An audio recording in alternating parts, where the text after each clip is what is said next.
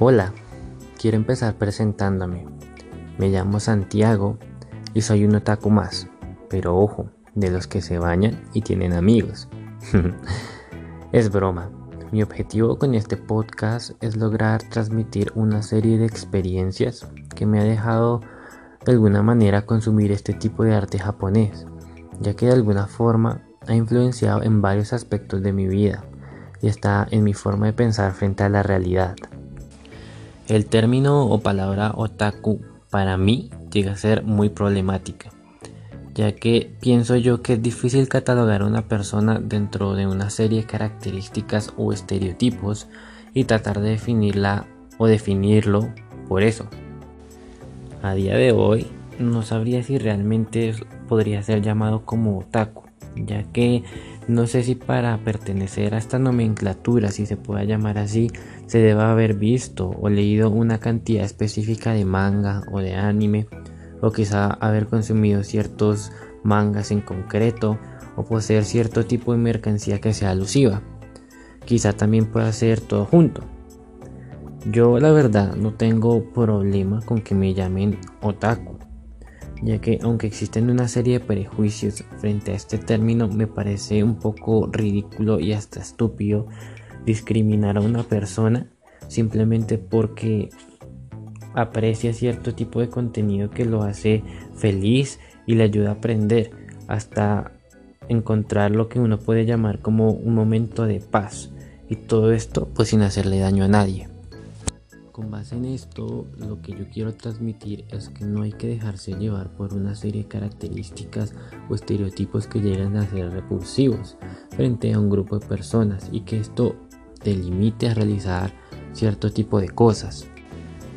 Es decir, se sabe bien que cuando dicen el otaku, lo primero que se le viene a uno a la cabeza o a la mente es que alguien que no se baña o que no tiene amigos, o que nadie lo quiere, pero todo este tipo de especulaciones son falsas, ya que pienso que consumir anime o manga no va a hacer que te quedes solo o que huelas mal.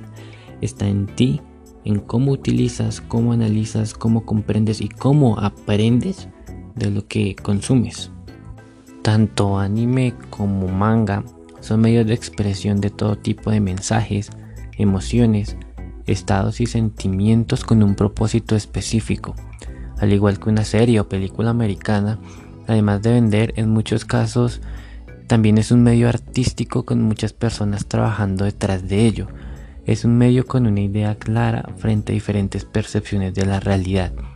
O alguien me va a decir que después de ver Kimi no Nawa o Your Name, el viaje Shihiro, Dragon Ball, Naruto, no generó una serie de sentimientos, ya sea eh, emoción, nostalgia, desolación, incertidumbre o quizás esperanza, entre muchas otras. Es por ello y por mucho más que ver anime no es un motivo de burla o de vergüenza, sino por el contrario, tú puedes abrir un repertorio, lista o catálogo de experiencias que de alguna manera te dan aprendizajes y marcan tu vida, como también me ha pasado a mí. Por lo tanto, en una serie de capítulos lo que quiero es contarles lo que he llegado a aprender, mis experiencias y lo que he sentido viendo ciertos animes en específico, ya que no puedo decir que todos los animes me gustan, quizás unos más que otros, pero si algo tengo muy claro es que cada uno de ellos me ha podido dejar algo. No pretendo aburrirlos, pues eso sería muy triste ya que hasta ahora estoy empezando. sino más bien quiero invitarlos a ver anime sin ningún tipo de miedo a los prejuicios, ya que lo más bonito que tiene el arte es que todos podemos interpretarla de maneras diferentes.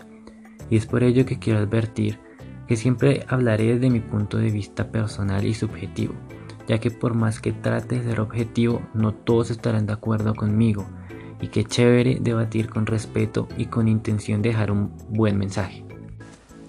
Acompáñenme a hablar sobre anime un rato y dejémonos llevar por el contenido y los mensajes que tienen para nosotros. Esto se va a poner muy interesante.